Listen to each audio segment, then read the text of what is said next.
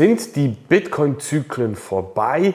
Ist das Bitcoin-Halving irrelevant für den Bitcoin-Preis und allgemein für den Markt der Kryptowährungen? In diesem Video schauen wir uns gemeinsam sehr, sehr tief an, welchen Einfluss das Bitcoin-Halving auf den Preis haben wird. Und ich werde dir ganz klar meine Einschätzung mitgeben, wie ich die nächsten Monate, respektive auch die nächsten Jahre bezüglich dem Bitcoin-Preis einschätze. Ja, um was geht es überhaupt? Wenn du dich mit Bitcoin schon ein bisschen länger beschäftigst, dann bist du sicherlich über dieses Thema des Halvings gestoßen. Was bedeutet dies? Das ist ein Event, der alle vier Jahre stattfindet und die Anzahl Bitcoin, die frisch auf den Markt kommen, halbieren.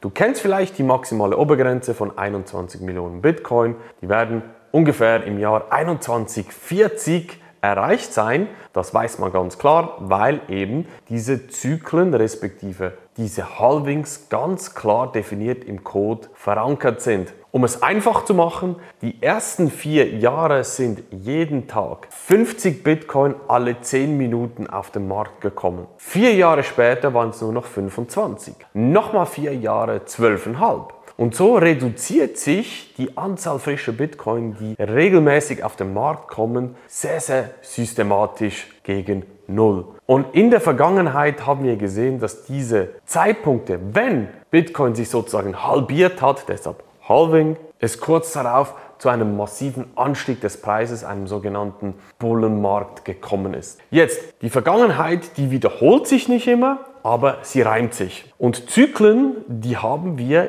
bei den Finanzmärkten überall. Das heißt, diese zwei Punkte, dass man aus der Historie lernen kann und dass es Zyklen gibt, das ist vollkommen normal. Du kannst es ja bei den Aktienmärkten sehen. Wir hatten zum Beispiel 2000 den Dotcom-Crash, dann hatten wir Immobilienkrise 2008 und so weiter und so fort. Das heißt, die Märkte, die bewegen sich auch in Wellen. Mal ist Euphorie, mal wieder Tal der Tränen, alles ist am Boden. Und diese Zyklen, die gibt es einfach beim Investieren, das ist vollkommen normal, wie es Ebbe und Flut auch gibt. Nur beim Investieren ist es halt oftmals auch die Gier und die Angst, die dann da noch mit reinspielen. Aber Zyklen, dass sich alles in Zyklen bewegt, die Finanzmärkte, wie sich unsere Planeten drehen zum Beispiel, der menschliche Körper, die Natur, alles bewegt sich in Zyklen und so auch der Finanzmarkt. Ich habe dir hier ein Bild mitgebracht, wo du diese Zyklen bei Bitcoin siehst. Die blauen Striche, das sind die sogenannten Halving-Momente. Im Hintergrund siehst du den Bitcoin-Preis, der immer kurz darauf sozusagen durch die Decke geschossen ist. Und das nächste Bitcoin-Halving, mit dem rechnet man Mitte, Ende April 2024. Jetzt haben wir zwei Gruppen im Markt drin. Die einen sagen, dieses Halving ist völlig irrelevant. Es hat zwar in der Vergangenheit ja, war so, aber das wird sich nicht mehr so weiterführen, weil Bitcoin immer größer wird, der Markt größer wird und das Halving wird keinen Einfluss mehr haben. Auch das nächste Halving nicht. Sondern sie sagen ja, die Makrolage zählt, wir haben einen nächsten Lockdown vielleicht, einen dritten Weltkrieg oder starke Rezession und das wird viel, viel heftiger reinspielen als das Halving. Die andere Gruppe, die sagen, die versteifen sich nur aufs Halving und sagen, ja, ich warte jetzt ab, weil in der Vergangenheit war es immer so, das wird hundertprozentig wieder so passieren 2024 und fokussieren sich eigentlich nur auf diesen Halving-Event. Die Frage ist jetzt, wer von diesen beiden hat recht? Welchen Einfluss hat das Halving wirklich auf den Kurs? Und ich möchte dir jetzt ein paar wichtige Gedanken mitgeben, wie ich das Ganze sehe. Punkt Nummer eins ist, was wir hier sehen, ist das Angebot der Bitcoin auf sogenannten zentralen Exchanges seit dem Corona-Tief 2020 massiv abnimmt. Rund ein Drittel hat sich sukzessive reduziert von ungefähr 3,2 Millionen, absolute, ja, absolutes All-Time-High quasi von Anzahl Bitcoin, die auf Exchanges angeboten wurden, zu heute ungefähr 2,2 Millionen. Das heißt, roundabout ein Drittel ist komplett weg und Tendenz stark sinkend. Das siehst du hier, das ist die orangene Kurve, die eingeblendet wurde. Das heißt, die Angebotsseite auf zentralen Exchanges nimmt ab. Fakt Nummer zwei ist, ja, das Halving reduziert die Anzahl frischen Bitcoin, die in den Markt kommen. Stand heute sind rund 19, irgendwas zerquetschtes Millionen Bitcoin, die sind auf dem Markt. Das heißt doch, rund 2 Millionen kommen noch in den nächsten rund 120 Jahren auf den Markt. Das heißt, das größte Angebot ist bereits da. und ist in den Händen von verschiedenen Investoren. Ob die verkaufen, ist die große Frage, wissen wir nicht. Aber der Nachschub an frischem Bitcoin halbiert sich im Halving. Das heißt, ja, man kann hier theoretisch von einem neuen zusätzlichen Angebot-Schock sprechen, aber im Verhältnis zu den Bitcoin, die bereits auf dem Markt sind, sind diese Anzahl frischen Bitcoin eigentlich völlig irrelevant. Weil, wie gesagt, die größte Anzahl Bitcoin, die ist bereits auf dem Markt und in den Händen von verschiedensten Investoren, unter anderem auch Exchanges, aber wie du gesehen hast, da nimmt das Angebot auch massiv ab. Dritter Punkt, der sehr spannend ist, auch im Zusammenhang mit dem Halving, ist, der sogenannte Spot Bitcoin ETF. Hast du sicherlich auch mitbekommen, vor allem wenn du mir auch folgst auf meinem Kanal hier, respektive wenn du ja, verschiedene Newsquellen auch ähm, gelesen hast zum Thema, dann ist es ja so, dass BlackRock, unter anderem BlackRock, nicht nur, aber unter anderem, und BlackRock ist der größte Vermögensverwalter der Welt, ja, einen Bitcoin Spot ETF plant. Was bedeutet Spot ETF? Wenn du jetzt zum Beispiel als Investor sagst, ich möchte nicht Bitcoin direkt kaufen, sondern ich möchte ein Finanzprodukt kaufen, ein ETF, der in Bitcoin investiert, dann kannst du theoretisch, wenn dann dieser bewilligt wird, kaufen und BlackRock muss als Anbieter auf dem Markt Bitcoin kaufen. Das bedeutet Spot. Sie müssen das Asset, was sie anbieten, wirklich auch kaufen. Für ihre Kunden natürlich, aber sie müssen es kaufen, natürlich auch verkaufen, aber sie müssen es wirklich besitzen. Das heißt, wenn diese Spot-ETFs, und BlackRock ist nicht der einzige, wenn diese ETFs bewilligt werden, dann wird ein massiver Kaufdruck entstehen und auf ein reduziertes Angebot treffen. Und das ist natürlich ein Punkt, was ja so timingmäßig ziemlich genauso ins Halving reinspielen könnte. Warum? Voraussichtlich rechnet man mit Ende 23, Anfang 24, dass die SEC, die Börsenaufsicht in den USA, grünes Licht oder also Daumen hoch oder Daumen runter für den Spot ATF bringen wird.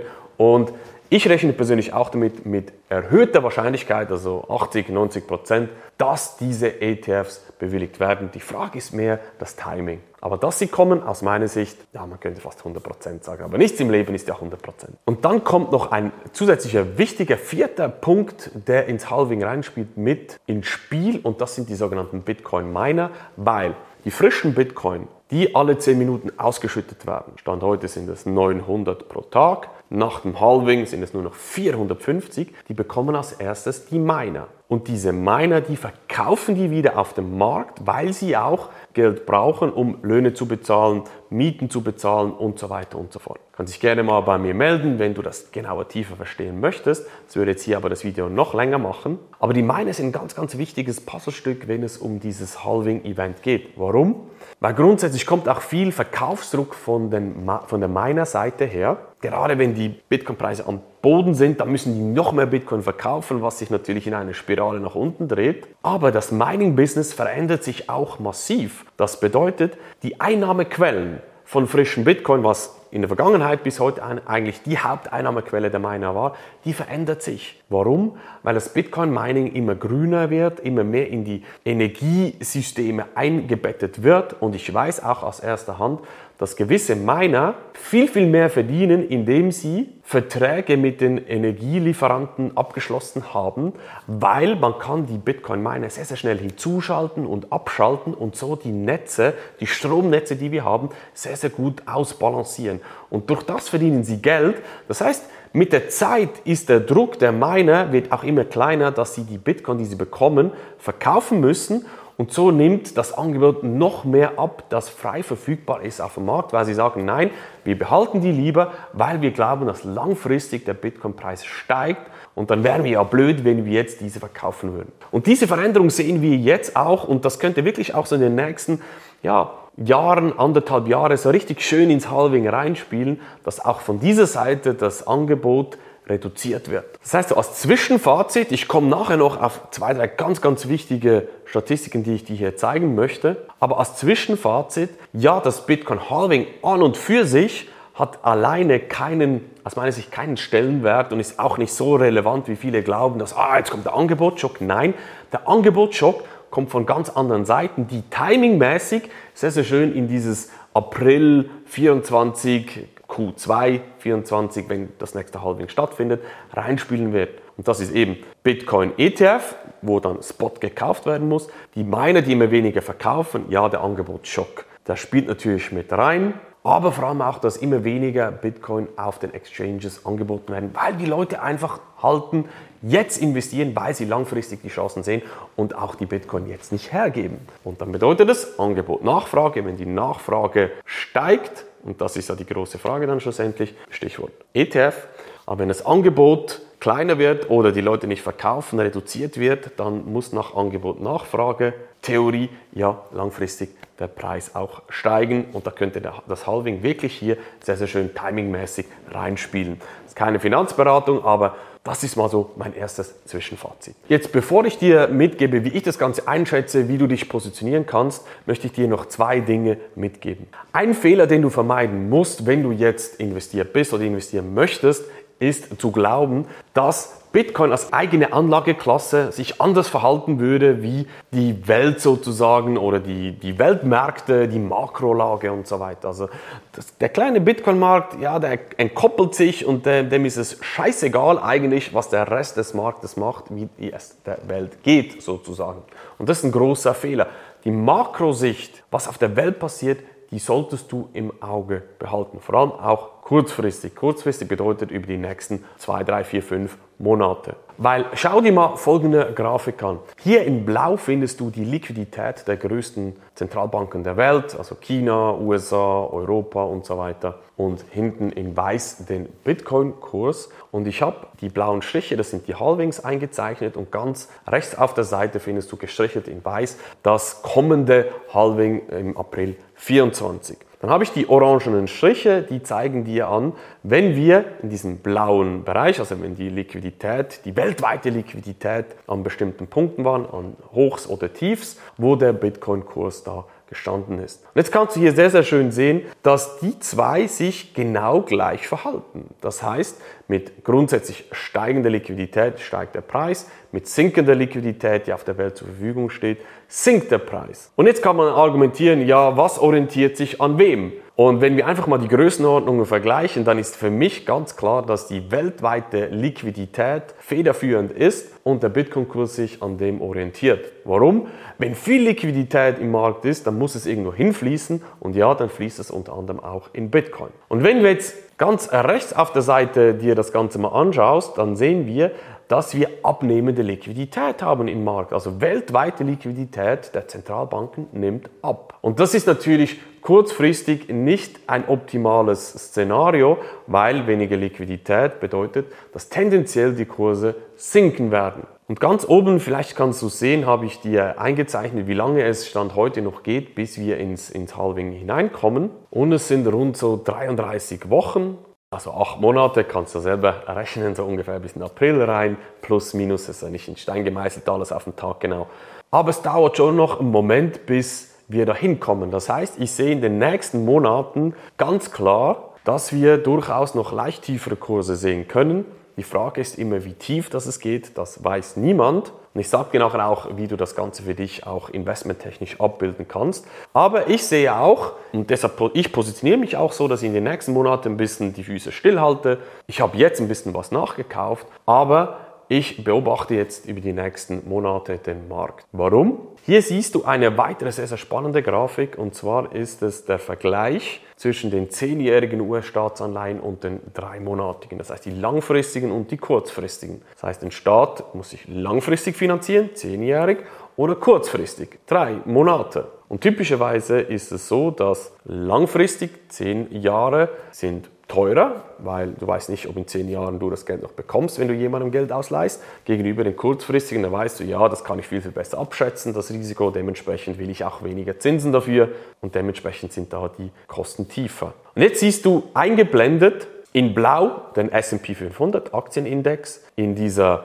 ja, korallenfarbigen Farbe. Das ist die Differenz zwischen langfristigen, zehnjährigen und kurzfristigen Staatsanleihen und das Graue, das ist eine Rezession in den USA. Und was du als erstes siehst, ist, wenn wir eine Rezession haben, graue hm, Bereiche, dann korrigieren die Märkte, die Aktienmärkte. Und typischerweise, wenn die Differenz zwischen 10-jährigen und 3-monatigen Staatsanleihen negativ wird, bedeutet das, dass die kurzfristigen viel, viel teurer sind wie die langfristigen. Also komplett umgekehrt, wie es eigentlich sein müsste.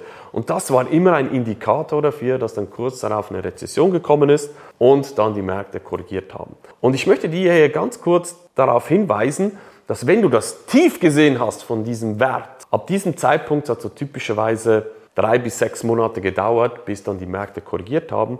Und diesen Punkt haben wir jetzt erreicht gehabt. Und wenn du das nach vorne extrapolierst, so drei bis sechs Monate, dann könnte es so in Richtung Oktober, November hinlaufen, dass da die Rezession kommen würde in den USA und dann die Märkte korrigieren. Wird das alles so kommen? Das ist jetzt die Frage, wie kannst du dich vorbereiten? Und das schauen wir jetzt im letzten Teil ganz kurz an. Es gibt natürlich sehr, sehr viele Unsicherheiten, die hier reinspielen. Es kann sein, wir sind im nächsten Lockdown und plötzlich äh, verändert sich die Welt wieder komplett.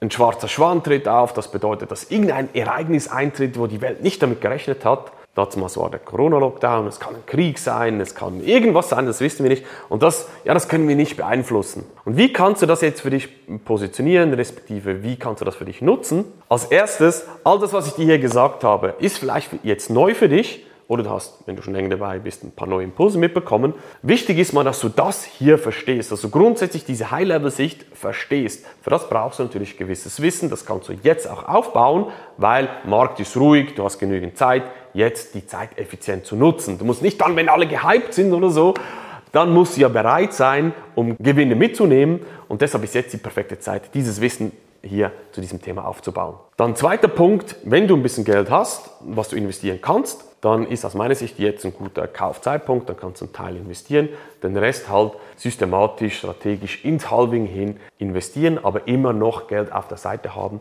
um, wie gesagt, wenn die Kurse korrigieren, nachkaufen kannst. Aber auch hier musst du natürlich ein gewisses System haben, wissen, wie du das machst, aber Bargeld auf der Seite zu haben, ist einfach super relevant. Jetzt über die nächsten zwei bis drei Monate viel, viel relevanter noch aus meiner Sicht als über die letzten drei Monate. Und der dritte Punkt, wie du mit dem Ganzen umgehen kannst, ist, versuch dich ganz klar zu positionieren mit einem Ziel, mit einer langfristigen Strategie. Und dann kannst du den ganzen Lärm drumherum um diese News, ja, jetzt kommt wieder Trump und dann kommt der und dann vielleicht werden wir Rezession sehen, vielleicht auch nicht. Oder ist es das mit dem Halving wirklich passiert ist? Der eine sagt heute ja, der andere wieder nein. Das ist am Schluss eigentlich völlig irrelevant. Wenn du nämlich verstehst, wie dieser Markt funktioniert, dich richtig positioniert hast und langfristig orientiert bist, dann kannst du viel, viel ruhiger hier investieren und bist nicht mit diesem Szenario hinten unterwegs, schwarz-weiß, entweder alles crasht, alles geht, die Welt geht unter oder heile Welt, alles ist top. Du gehst dann mit Kopf an dieses ganze Thema ran, was aus meiner Sicht die einzig richtige Lösung ist. Du weißt ja, wir können dich hier sehr, sehr gut unterstützen. Du weißt auch, wo du uns findest unter marksteineconsulting.ch.